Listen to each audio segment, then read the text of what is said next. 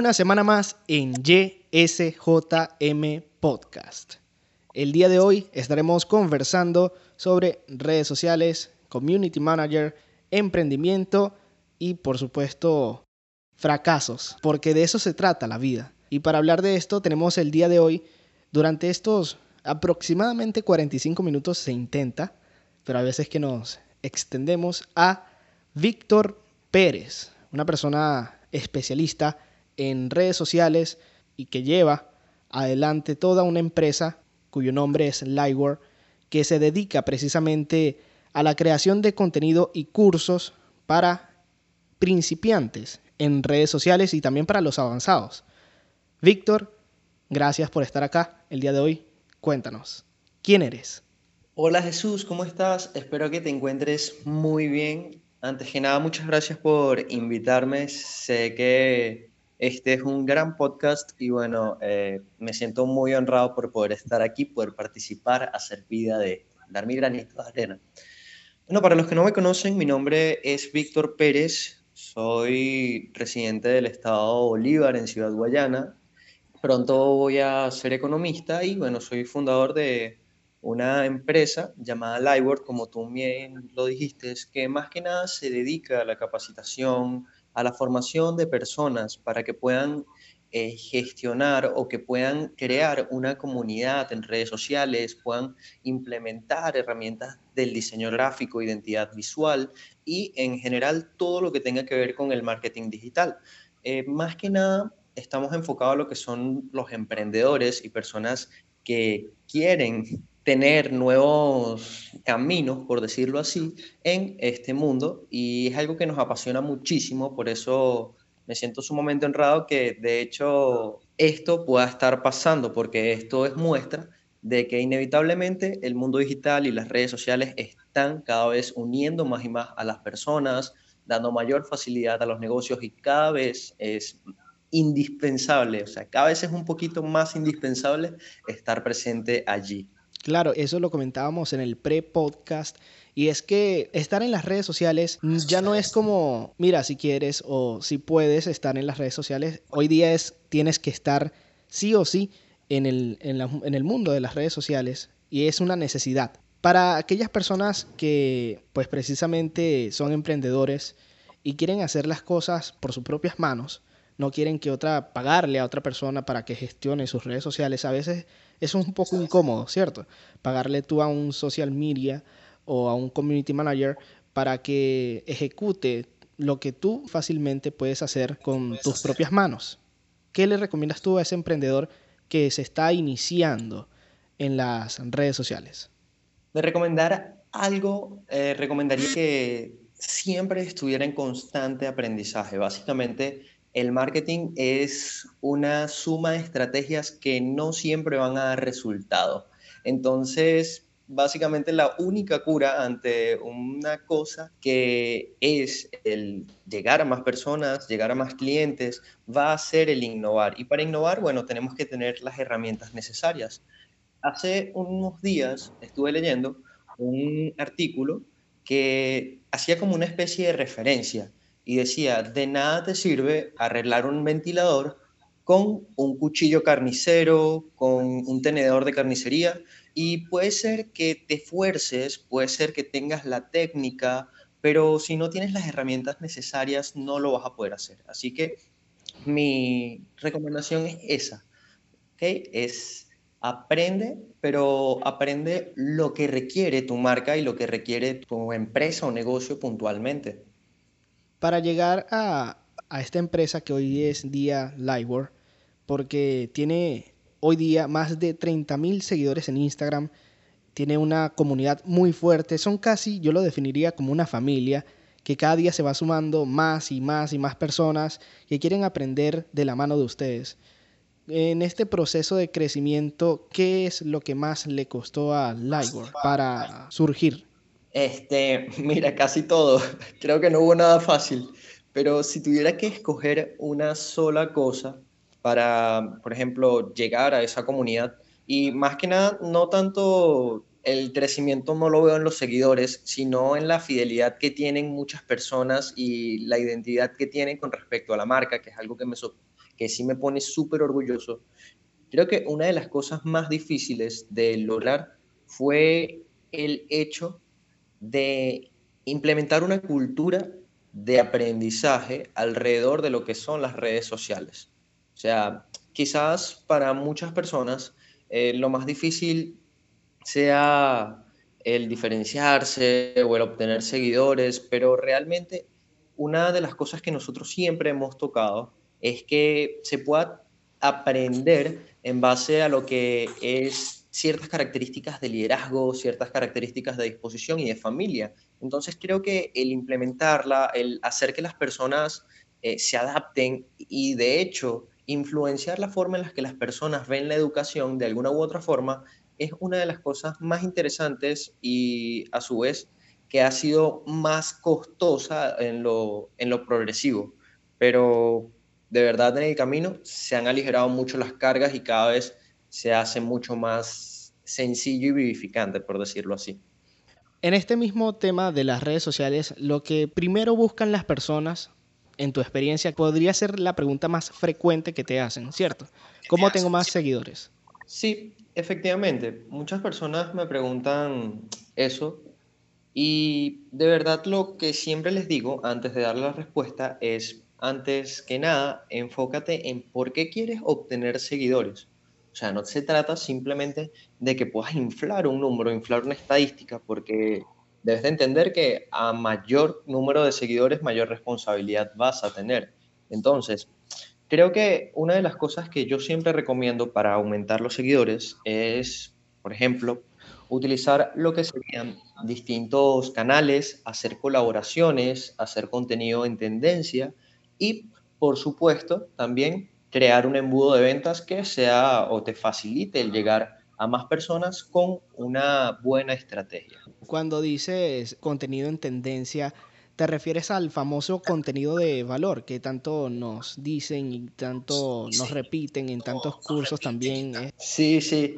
Sabes que yo antes me acostumbraba muchísimo a lo que era ir a algunas asesorías, porque bueno, yo siempre he creído que, que alguien me hable de sus errores y que va más adelantado que yo me sirve para yo no cometerlos y bueno, tener la solución más rápida en el momento de que se me presenten. Resulta que en una de estas asesorías a las que fui, estaba bloqueado con respecto al contenido y una persona, esta persona me dice, mira, tú lo que tienes que hacer es crear contenido de valor. Y yo dije, wow, sí, este, eso es contenido de valor. Eso es, contenido de valor, claro. contenido de valor. Sí, justo, no lo había pensado antes. Sí, y de repente llego, me pongo así frente a una mesa, a una hoja, un lápiz empoderadísimo y resulta que llego y mira, pero que es contenido de valor a todas estas. Te desinflaste. Entonces, sí, sí.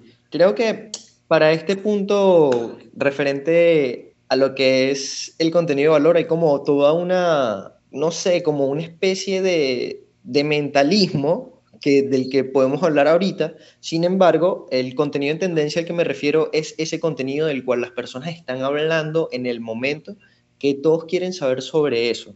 Por ejemplo, un meme que es viral, por ejemplo, alguna noticia impactante en algún sector, todas ese tipo de cosas deben de estar presentes a la hora de nosotros poder eh, ser referentes en el área de que las personas quieran seguirnos, quieran comentarnos, quieran buscarnos, etc.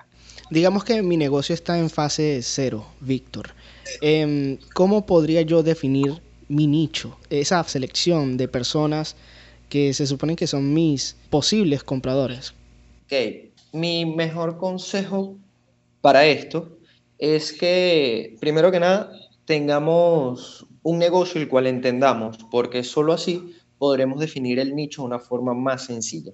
Entonces, al momento de nosotros escoger un nicho, básicamente estamos escogiendo cómo vamos a llegar a través de la comunicación a nuestro público objetivo. Entonces, básicamente lo que yo propongo es que estudiemos nuestra competencia, la, quienes le compran a nuestra competencia, estudiemos a nuestras referencias, quién le compra esas marcas que nosotros admiramos, que están dentro de nuestro sector, y también podamos ver compradores de productos que son complementarios a lo que son nuestros productos. Allí vamos a poder encontrar gran parte de lo que es el, nuestro nicho.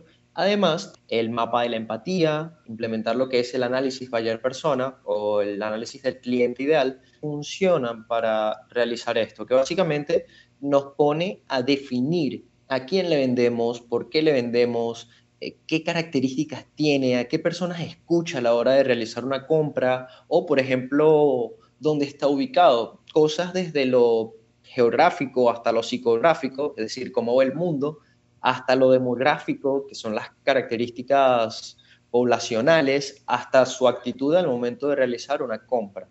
Entonces son cosas bastante interesantes que nosotros podemos utilizar para hacer o para definir cuál es ese público objetivo dentro de nuestro mercado. Excelente. En este mismo orden de ideas, tú que has analizado a tu competencia, ¿qué recomiendas tú analizar de, esa marca o de ese negocio que se podría definir como mi competencia? Ok, yo veo que las personas como que odian a su competencia o de alguna forma le tienen como envidia algunas veces y están como en una carrera. Sí, entonces en el momento de que tú haces una carrera con tu competencia, estás en un problema porque normalmente vas de segundo en esa carrera y simplemente le estás mirando la espalda. ¿Qué sucede que cuando, le miras la espalda? Bueno, sucede que tomas el mismo camino que ella, pero estás llegando de segundo, siempre. No sabes qué hacer cuando llegues a lo primero porque lo único que has seguido toda tu vida es su espalda, ¿sabes? Entonces hay como una especie de, de, colapso cuando por fin tienes la oportunidad de repasarla y no lo, no lo sabes aprovechar. Por eso, eh, yo creo que una de las cosas más importantes al momento de saber qué es lo que hace tu competencia, más que nada, es identificar aquellas cosas que no está haciendo y también cómo le ha dado resultados las cosas que están haciendo con respecto a las estrategias. Una cosa que yo siempre voy a recomendar es que nunca, nunca, nunca, nunca copien literalmente a su competencia me gustaría que en cada cosa ustedes pudieran aportar valor, bueno, cualquier persona que esté escuchando esto pueda aportar valor y pueda diferenciarse con sus características como marca. Esto de verdad va a ser mucho mejor, pero puntualmente eh, hay algo llamado benchmarking, eh, creo que te lo comenté en, el, en la formación que hiciste con nosotros, que básicamente plantea el cómo observar a personas que ya han implementado procesos que te puedan servir a ti, pero tú puedas eh, modificarlos a tu forma y representarlos de una forma correcta. Entonces, básicamente es en tema de procesos, es en tema de público objetivo, es en tema de plataformas que utiliza, es en temas de también los modelos de comunicación y todo esto poder sacar un enfoque de hacia dónde va el mercado, qué es lo que están queriendo las personas, qué es lo que piden las personas para nosotros buscar implementarlo, pero también aportándole valor que pueda diferenciarnos. Hay muchas personas que no conocen muchos términos eh, que están hoy en día implementados en las redes sociales, que ya son parte esencial para conocer cómo funciona una red social. Si tú pudieras definir algunos muy esenciales o muy importantes, ¿cuáles serían? Mm, algunos términos importantes en el área de las redes sociales. El engagement o compromiso, que básicamente es qué tan comprometido, qué tan leales son tus seguidores contigo en un porcentaje. Por ejemplo, en una relación entre cuántas personas te escriben, te comentan, interactúan contigo sobre la cantidad de, seguidores que tienes. Por ejemplo, esto es como que no es lo mismo tener un amigo que te invite a salir a tener 10.000 amigos que por el contrario tú los invites a salir y todos te digan que no pueden. Entonces, básicamente ese sería como el engagement en términos más coloquiales. El número dos sería el coste de adquisición por cliente, que creo que es fundamental en el marketing, que determina cuánto te cuesta un cliente en cada una de las estrategias. Esto, bueno, fácilmente puede ayudarnos a tener una mayor visión de si estamos resolviendo o si no lo estamos haciendo de la forma correcta. y por supuesto nos permite también como identificar, o sea, porque esto los emprendedores nunca lo toman en cuenta. Esto es llamado los costos de crecimiento, que básicamente plantean cuánto te cuesta crecer. O sea, más allá de tus costos y de tu margen, cuánto es lo que te cuesta aumentar esa cartera de clientes. Yo como emprendedor también debería incluir el tiempo como un factor de costo de adquisición por cliente o ya nos vamos directamente a que eso me cuesta tanto en invertir en publicidad o otra cosa diferente. Bueno, esto se asocia normalmente a un término monetario. Por ejemplo, se hace mucho en lo que son las campañas de ads o publicidad en Instagram o cualquier tipo de publicidad que plantea que si tú tienes una inversión, cuántos clientes llegaron a partir de esa inversión y distribuirlos, porque esta es una métrica numérica. Vale, en este mismo orden de ideas te tenía una pregunta por allí también. Estableciendo este mismo glosario, siempre nos hemos encontrado palabras como CTA, que es Call to Action, que es la invitación que tú le haces a esa persona al final de tu copy o de tu redacción y precisamente la idea surge de este CTA. Para ti, ¿qué es más importante? ¿Un buen diseño o una muy buena redacción, un buen copy? Mira, pero creo que la pregunta está mal, mal formulada porque uno no puede vivir sin el otro, ¿sabes? O sea, el hecho que tú quieras, eh, si tú eres emprendedor y tienes una marca y tú dices, mira, voy a invertirle más al diseño porque el diseño es lo más importante o voy a invertirle más al copy porque el copy es lo más importante. Estás olvidándote que todo forma parte de una publicación y cada publicación es una pieza de contenido que transmite básicamente un objetivo que te facilita llegar a dicho objetivo. Entonces, cuando nosotros entendemos esto, este punto, tenemos que entender que no basta en, en lo uno o lo otro. Aunque las personas vean el diseño tienes que entender que la mayor cantidad de las personas que realmente te van a comprar van a leer el copy. Entonces, es una cuestión de priorizar. El diseño debe estar presente porque un buen diseño engancha, pero el copy convence y el copy enamora. Y esto no quiere decir que sea súper extenso o súper labioso, por decirlo así, sino más bien que vaya orientado a cumplir realmente el objetivo. Allí es cuando yo digo que es un copy bueno. En este sentido, creo que no se puede priorizar entre lo uno ni lo otro, sino más bien eh, buscar que los dos estén en su, punto, en su punto de equilibrio, que los dos puedan relacionarse. Perfecto. Y para ti, un buen copy o una buena descripción, ¿qué elementos debe tener? Ok, eh, hay varias estructuras para esto. Una de las más famosas es la técnica AIDA, que básicamente plantea una forma de atención, una forma de interés, donde ahondas en el problema, una forma de deseo, donde hablas de la solución, y una partícula llamada, llamada a la acción, que es lo que hace que las personas vayan. Sin embargo, eh, un buen copy, lo que se determina por un buen copy es por su capacidad de conectar con las personas y, por supuesto, de llevarlas desde ese, ese convencimiento hacia la acción. Entonces creo que esas son las cuatro cosas que debe tener todo buen copy. O sea, eh, llevar cada una de estas partículas en la estructura, pero siempre conectando con lo que es la audiencia, ya sea en términos de referencias, sea en el término de emociones, de sensaciones, sea en el tema de vivencias, mm, podemos utilizar casi cualquier recurso. Sin embargo, la idea principal es convencer. ¿Crees que en el mundo de las redes sociales está diseñado como si fuera una extensión de mi negocio, como si fuera un brazo de mi negocio y por allí voy a vender todo lo que publique? ¿Es esto correcto? Mira, la respuesta es sí y es no.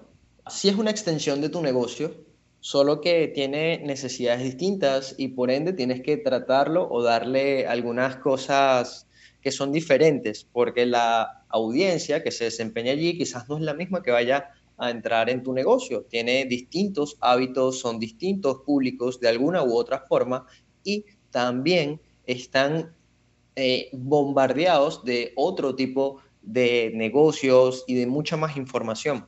Por eso, sí, a pesar de que es una extensión de tu negocio, siempre debes de orientarlo a vender de una forma que vaya concretamente relacionada a la experiencia con la cual se vende de forma digital, usando estos llamados a la acción, utilizando distintos formatos para vender, utilizando distintos tipos de contenido, creando una personalidad para tu marca. Y básicamente es esto, es como si, así como, por ejemplo, nuestros usuarios, me atrevería a decir, son una extensión de nosotros en las redes sociales, donde, bueno, se ha hecho muy polémica esta situación donde quizás somos o sufrimos de exceso de felicidad en las redes sociales. Así mismo es una extensión de nuestro negocio, sus usuarios, en cada red social donde esté presente.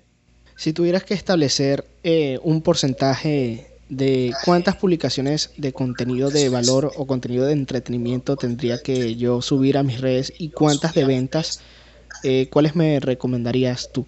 Porcentaje entre contenido de venta promocional, contenido de marca y contenido de valor, me atrevería a decir, y ojo, esto puede variar según el tipo de sector, sin embargo, sin embargo, eh, por lo que yo he visto, por lo que he aprendido y he estudiado, eh, el 60% siempre se destina a un tipo de contenido que sea de valor, Luego tenemos un 20% que debe estar presente un contenido de marca que busque difundir la experiencia, la historia, los valores de la marca. Y por último, un 20% de contenido promocional. Aunque, como repetí, esto puede funcionar mejor en distintos tipos de sectores y puede orientarse a distintos tipos de audiencia. Hay que recordar que no todas las audiencias son iguales, de hecho todas son diferentes. Entonces no podemos tampoco encerrarnos en características o necesidades genéricas, por decirlo así. Entonces, eh, a pesar de que esto es una media, no quiere decir que sea una respuesta definitiva, ya que como te dije al principio, todo se basa en ensayo y error. Precisamente de allí radica la importancia de las asesorías y que esto te puede evitar muchos dolores de cabeza a la hora de ver qué te funciona y qué no, porque hay personas que ciertamente sí manejan un poco más las redes que nosotros y nos pueden dar o mostrar el camino correcto. Bien, en este mismo orden de ideas, si haces una asesoría, ¿qué es lo primero que ves en ese cliente? ¿Qué es lo primero que le preguntas? Creo que lo primero que le pregunto siempre a todos es cuál ha sido tu planificación al momento de crear esto? Esa es mi primera pregunta. Eh, la segunda pregunta es, ¿tienes algún tipo de público objetivo? ¿Sabes a quién le quieres vender? Y la tercera pregunta que siempre me gusta hacerle es, ¿conoces dónde está tu público objetivo? O sea, puntualmente porque es muy importante definir esto para poder iniciar con distintos tipos de estrategias, con distintos tipos de análisis y con otros instrumentos que son necesarios a la hora de plantear un plan de marketing. La pregunta del millón, Víctor, y la he reservado mucho. ¿Se puede vender en las redes sociales? Se tiene que vender en las redes sociales. Básicamente hay tres planteamientos que yo puedo ver acá. El primero es el siguiente. Estar en las redes sociales representa una inversión de tiempo para tu marca. Eso quiere decir que también va a requerir una inversión de recursos, tanto monetarios, financieros, para usted de contar, de conocimiento personal, etc. Por eso, eso debe producir, al ser una extensión de una estrategia de marketing, debe producir un retorno sobre la inversión. Si tú no vendes, no obtienes retorno. Solo que, como comenté, hay que hacerlo de una forma, de formas distintas. Y hay otra cuestión. Muchas personas toman el ejemplo o tienen esta, esta cuestión, esta fijación de querer compararse mucho con lo que son marcas que están súper, súper posicionadas, como por ejemplo Coca-Cola, Disney, por ejemplo, Nike, que dicen, no, pero ellos no venden. Ok, es totalmente válido, no venden, pero ellos tienen un posicionamiento que ya prácticamente lo han cultivado al utilizar cada uno de sus recursos para vender. Por ejemplo, el Nike de 1976 no es el mismo Nike que es ahorita, pero en ese proceso eran más comerciales, buscaban tener estrategias de venta más agresivas, sin embargo ahora apuntan por lo que es el posicionamiento dentro de su sector. Entonces, básicamente al ser empresas pequeñas tenemos que obtener un determinado retorno de cada una de las acciones que nosotros hacemos, porque no podemos simplemente estar en un sitio por estar. Y por último, la tercera razón o el tercer planteamiento que yo digo que las redes sociales se hacen para vender es que es un dato estadístico, o sea, el 84% de las nuevas marcas venden a través de las redes sociales. O sea, durante la pandemia, un porcentaje muy alto de personas está comprando a través de las redes sociales. En el 2020, el 54% de las personas llegaron a comprar o a conocer algún producto exactamente a través de las redes sociales. Entonces, imagínate desperdiciar todo ese potencial como emprendedor. Imagínate desperdiciar todo ese potencial como marca o como empresa.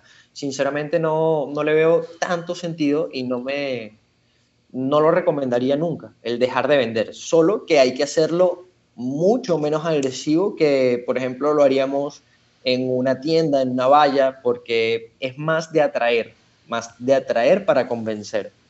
Claro, es que esta pandemia, este 2020 nos dejó muchos, muchos aprendizajes y uno de ellos fue que es muy necesario estar presente en las redes sociales. Y algo que veía esta mañana eh, precisamente en Instagram fue que nuestras marcas, al ser tan similares con tantas empresas que hay, que pueden llegar a ser muy similar y tenemos la misma estrategia, tenemos el mismo público, tenemos el mismo buyer persona, que sería el comprador ideal, entonces, ¿cómo nos, diferenciaríamos de esa marca? Y es que precisamente tenemos que llegar a la mente del cliente, que cuando él piense en una marca de ropa, él logre lo que Nike logró o logre lo que Adidas logró, eh, que cuando piense en niños, cuando piense en diversión, cuando piense en viajes, lo primero que se te venga a la mente es Disney, tal cual como lo planteaba. Entonces, ¿qué estrategia para llegar un poco más a la mente de las personas, de nuestros compradores, deberíamos utilizar nosotros como pues, emprendedores, pues incursionando, principiantes en las redes sociales? Ok, tanto para principiantes como para personas que no son principiantes, eh, hay distintas formas de tomar como lo que es el, el marketing para realizarlo. Entonces, lo que podemos hacer es, número uno, tener una personalidad, ya que al tener nuestro usuario en redes sociales, somos prácticamente personas. Entonces, de hecho, hay un concepto que se llama humanizar la marca, que ya vamos a hablar de esto porque es el segundo punto. Y al tener una personalidad, básicamente contrastamos o conectamos de alguna u otra forma con nuestro cliente de tal forma que podamos transmitir la comunicación bajo un mensaje homogéneo. ¿Sí? Es decir, eh, nuestra marca tiene un objetivo, tiene un fin, tiene una visión, tiene un sueño, tiene un miedo, y al representar esto de una forma de personalidad, es una cuestión de que, mira, podrías ocultar todas las letras o todos los colores y dejar ciertos elementos y las personas sabrían relacionarte porque ya tienes una personalidad que está marcada. Y esto lo podemos ver, por ejemplo, en Netflix, no sé si has visto lo que es las aventuras del community manager de Netflix en distintas plataformas como Twitter o Instagram, donde es bastante ese, community venezolano. Se puede decir que es algo jocoso, ¿sí? Y bueno, de hecho, se relaciona mucho con lo que es el arquetipo de marca o el arquetipo de personalidad de marca de los que te estoy comentando, que es el bufón. Y a través de esto hay otros 11 arquetipos, algunas personas dicen que hay 13, otras dicen que hay 12, que puedes utilizar como una marca para poder diferenciarte y para que tu audiencia pueda relacionarte a simple vista. Luego tenemos el siguiente, la siguiente herramienta que es humanizar la marca, que es darle una historia, darle unos valores y ser fiel básicamente a estos parámetros a la hora de comunicar algo y por supuesto no caer en el error de querer parecernos a nadie más, sino más bien entender que no estamos yendo tras una especie de interés económico al hablar con una persona, sino más bien estamos buscando conectar con una historia que sea convincente, que se pueda interpretar y que fácilmente nos podamos identificar con ella. Claro, porque hay muchas formas también de conectar con, nuestra audiencia. Eso que planteas está bien interesante y es que, que no nos miren como que nos va a vender algo, sino como que nos miren como que él quiere ser mi amigo, él comparte los mismos sentimientos, el mismo gusto por esto que yo digamos que nuestra marca es una marca de ropa de trajes de baño y a mí me gusta cierto estilo y entonces esa marca como que comparte los colores con los sentimientos, comparte pues las diferentes figuras con mis cosas favoritas, mis series favoritas. Entonces eso también son formas de humanizar la marca, ¿cierto? Sí, claro, por supuesto. Vale. ¿Alguna recomendación que podrías darle a una persona que tiene una cuenta desde cero, porque sé que más de uno después de que escuche este podcast se va a animar precisamente a hacer algo nuevo en su red social o quizás a retomarla. Tenemos una red social muerta y entonces queremos retomarla. Sí, claro, este, por supuesto. Desde el día uno, mi recomendación es define, define a qué persona quieres seguir y qué personas quieres que te vean. En este caso, trata de que todo lo que esté relacionado allí, eh, en tu marca, en tu perfil, vaya orientado hacia este tipo de personas. Por ejemplo, trázate una meta donde día a día puedas seguir a distintos tipos de personas en específico que cumplan con funciones de ya sea clientes, proveedores, pero todo que vaya orientado a lo que es tu mercado. El segundo consejo que te voy a dar es prepara absolutamente todas las configuraciones para esa persona, ¿sí? Identifica qué clase de contenido le va a ir gustando y desde el día uno ve teniendo como una especie de, de idea o de evaluación de cuál va a ser. Por supuesto, esto también implica que puedas optimizar tu biografía, colocar en el logo, si eres una marca personal, una foto que se vea profesional y bien iluminada. Si eres una empresa que tiene un logo, puedas colocar la versión más simple, puedas colocar un nombre que sea sencillo, una palabra clave, hashtag en la biografía, puedas colocar la dirección, un llamado a la acción y un enlace, y por supuesto las historias destacadas. Y el número tres es, ten una libreta, una libreta a la mano donde puedas señalar el comportamiento de cada publicación. Allí vas a seleccionar la hora en la que lo publicaste, puedes atribuir esto a tres bloques, que puede ser el de la mañana, el de la tarde y el de la noche.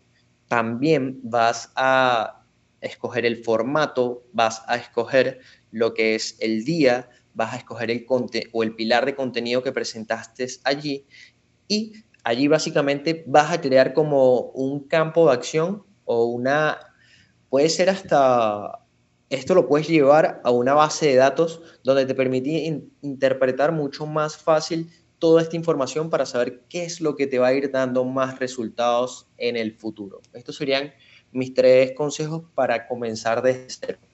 Parece todo muy confuso, pero yo creo que para las personas que nos estén escuchando en este momento, la recomendación es organízate, lleva un control y planifica. Con eso yo creo que realmente puedes tener un buen resultado con un al menos un 60% de que te va a salir bien. El resto ya es constancia, ya es... Eh, bueno, algo muy importante que no que sí mencionaste, pero muy poco, es el precisamente community, el hecho de, de hacerte una comunidad, de interactuar. Para eso son las redes sociales, para interactuar, para conocer, para compartir con esas personas que son o que tienen gustos muy similares a los tuyos. Entonces, ya cambiando un poco más el tema. Cuando me encuentro en una situación que no puedo crecer, que creo que estoy estancado, que realmente mi contenido no está funcionando, ¿qué recomendarías para esa persona, para ese tipo de negocio que siente que no funciona? Esto que planifique no, no me da los resultados que yo quiero alcanzar. Mira, creo que una de las cosas más importantes es definir el porqué de este estancamiento y creo que tenemos que irnos al detrás de escenas, por decirlo así, y tener una visión objetiva de alguien que no seamos nosotros. ¿Por qué? Porque si no, eh, nunca vamos a poder salir de este estancamiento porque estamos convencidos de que las cosas son así o no queremos ver otra solución o aquí se hacen las cosas como yo digo o para de contar cualquiera de las teorías que pueden presentarse, todos los argumentos que pueden presentarse. Entonces, el mejor consejo que yo les podría dar es que busquen a alguien profesional que les permita ver desde otra perspectiva, alguien especializado en crear contenido, en cómo conectar a través de los formatos, cómo utilizar, cómo conectar a través de herramientas, puede ser de persuasión y, por supuesto, cómo distribuir ese contenido para que llegue a las personas indicadas. Entonces, creo que lo bueno de caer en estos estancamientos es que es como tocar fondo y tocar fondo siempre, siempre, siempre nos hace tener la humildad de reconocer nuestros errores. Si hay una persona que está mal y no quiere reconocer sus errores es porque no ha tocado fondo. Y cuando esto sucede, cuando de verdad sucede, creo que el primer, el primer paso es tener esa humildad para buscar aprender y no obstante buscar mejorar para conocer todas las posibilidades de las cuales te has estado perdiendo durante este tiempo. Claro, porque cuando uno toca fondo, sabes, Víctor, lo único que toca es eh, subir, en realidad. Por eso es que muchas veces yo digo que el fracaso es una de las mejores cosas que te puede pasar, porque te da un aprendizaje y, y te llena de mucho, mucho, mucho conocimiento que no vas a conseguir en ningún otro lado, sino solamente fracasando de tantos fracasos que has tenido que conversamos precisamente en el pre-podcast, que si no lo han escuchado o si no lo han visto, pueden entrar en Instagram y allí en arroba soy Jesús Moncada tenemos el pre-podcast. También para las personas que están en YouTube, aprovechar para decirles que se pueden suscribir, que es totalmente gratuito y que si pueden dejarnos un like, también se agradece muchísimo. Ahora sí, para ir cerrando, de tantos errores, ¿cuál ha sido tu mayor aprendizaje? Creo que este, como te dije en el pre-podcast, hubo una pregunta relacionada. Siempre, siempre lo voy a tener presente conmigo y era el número uno que a nadie le interesa mi idea, de verdad. Es precisamente por eso que tengo que esforzarme el doble, el triple, el cuádruple para hacer que suceda, convencer a las personas, traer personas, y la segunda era entender que no puedo hacer todo yo solo. O sea, es bonito ser tu propio jefe, pero es chimbo cuando eres tu propio jefe, tu propia secretaria, tu propio, la propia persona que envía el correo, la propia persona que hace la limpieza, la propia persona que maneja el inventario y de, de paso te debes dos quincenas. Entonces, creo que una de las cosas más importantes es entender que el ir acompañado es mucho, mucho mejor, vas a tener mucho más alcance y va a ser mucho más sustentable siempre y cuando se conserven esas cuentas claras.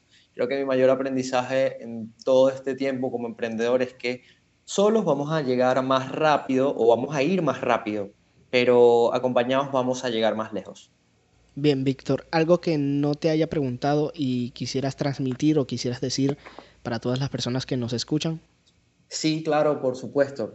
Y era, realmente no soy la persona indicada como para darte consejos de vida o para transmitirte alguna especie de ideología ni nada por el estilo. Sin embargo, entiendo que hay solo, solo, solo una forma de realizar las cosas y es haciéndola.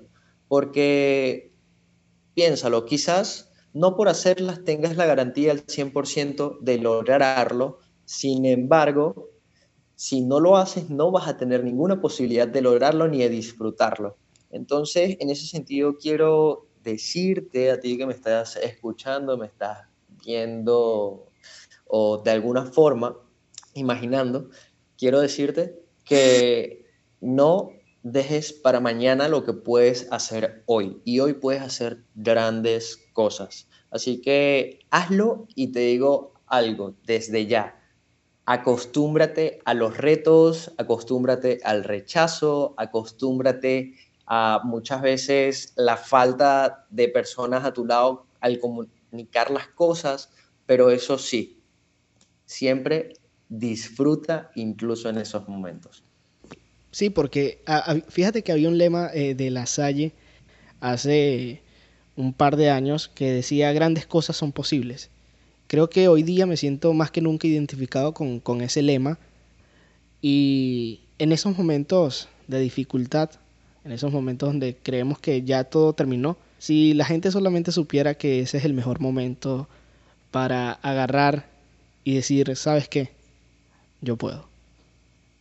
Creo que el mundo, creo que las personas, creo que los emprendedores, que tienen muy buenas ideas, solamente que hace falta quizás mejorar procesos, a lo mejor. Creo que esas grandes ideas, esos grandes inventos, los tendríamos hoy día si las personas, en vez de decir, no puedo, agarren y digan, ¿saben qué? Yo les voy a demostrar que seré grande y que voy a, lograr algo también muy grande. Entonces, de eso se trata. Creo que es, es la reflexión que también podemos dejar el día de hoy para todos ustedes que nos escuchan y que cada semana están allí atentos a YSJM Podcast. Muchísimas gracias, Víctor, por haber compartido con nosotros este podcast. Si quieren más información, si necesitan aprender un poco más, si quieren alguna asesoría sobre redes sociales más personalizada, más de tú a tú, lo pueden encontrar en Instagram como arroba somos. Una empresa que, a ver, si no quieres la asesoría, también te van a capacitar en las redes sociales. Así que ya lo tienen por ahí, anótenlo. Como siempre, yo finalizo, no sin antes nuevamente darte las gracias, Víctor, por tu tiempo, porque aunque usted no lo crea este episodio para que salga como está saliendo, tuvimos que hacer muchas, muchas cosas. Y en este proceso creo que te has divertido muchísimo también tú, al igual que yo, porque nos ha tocado, wow, estamos en Venezuela. Solamente les voy a decir eso, solamente les voy a decir eso y, y mira que sigamos acá, que este episodio esté ya en las redes, esté ya online subido, es totalmente un milagro. Tampoco así, pero... Sí, sí. Sabes que creo que alguien tenía que escuchar este episodio que le va a cambiar la vida porque es la única explicación que se haya podido dar, porque todo, todo indicaba o daba para que no se diera. Sin embargo, bueno, lo estamos, haciendo y lo estamos haciendo de una forma muy entretenida, de verdad. Me gusta muchísimo estar aquí hoy. Gracias por la invitación y bueno, súper complacido. Ya lo saben, pueden ubicarlos en Instagram, arroba somos el.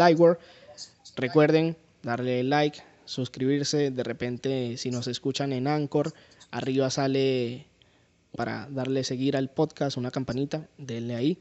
Muchísimas gracias. Como siempre me despido. Educación, trabajo, respeto y que nunca, pero nunca se nos olvide Dios para hacer de Venezuela el mejor país del mundo.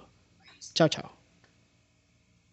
Y ya que llegaste hasta aquí y has visto que esto va a darte una oportunidad para crecer en lo que son las redes sociales y retomar ese proyecto o empezar eso que tenías guardado en la gaveta, quiero que sepas que vas a tener una promoción siempre y cuando digas que nos estás visitando de parte de Jesús Moncada en cualquiera de nuestros cursos. Esto va a servir también para que te acompañemos y puedas formar parte de nuestra familia, pero ya sabes, es muy importante que comentes que vas directamente del podcast de YSJM. Gracias, Víctor. Eres grande. Fino. No, un placer.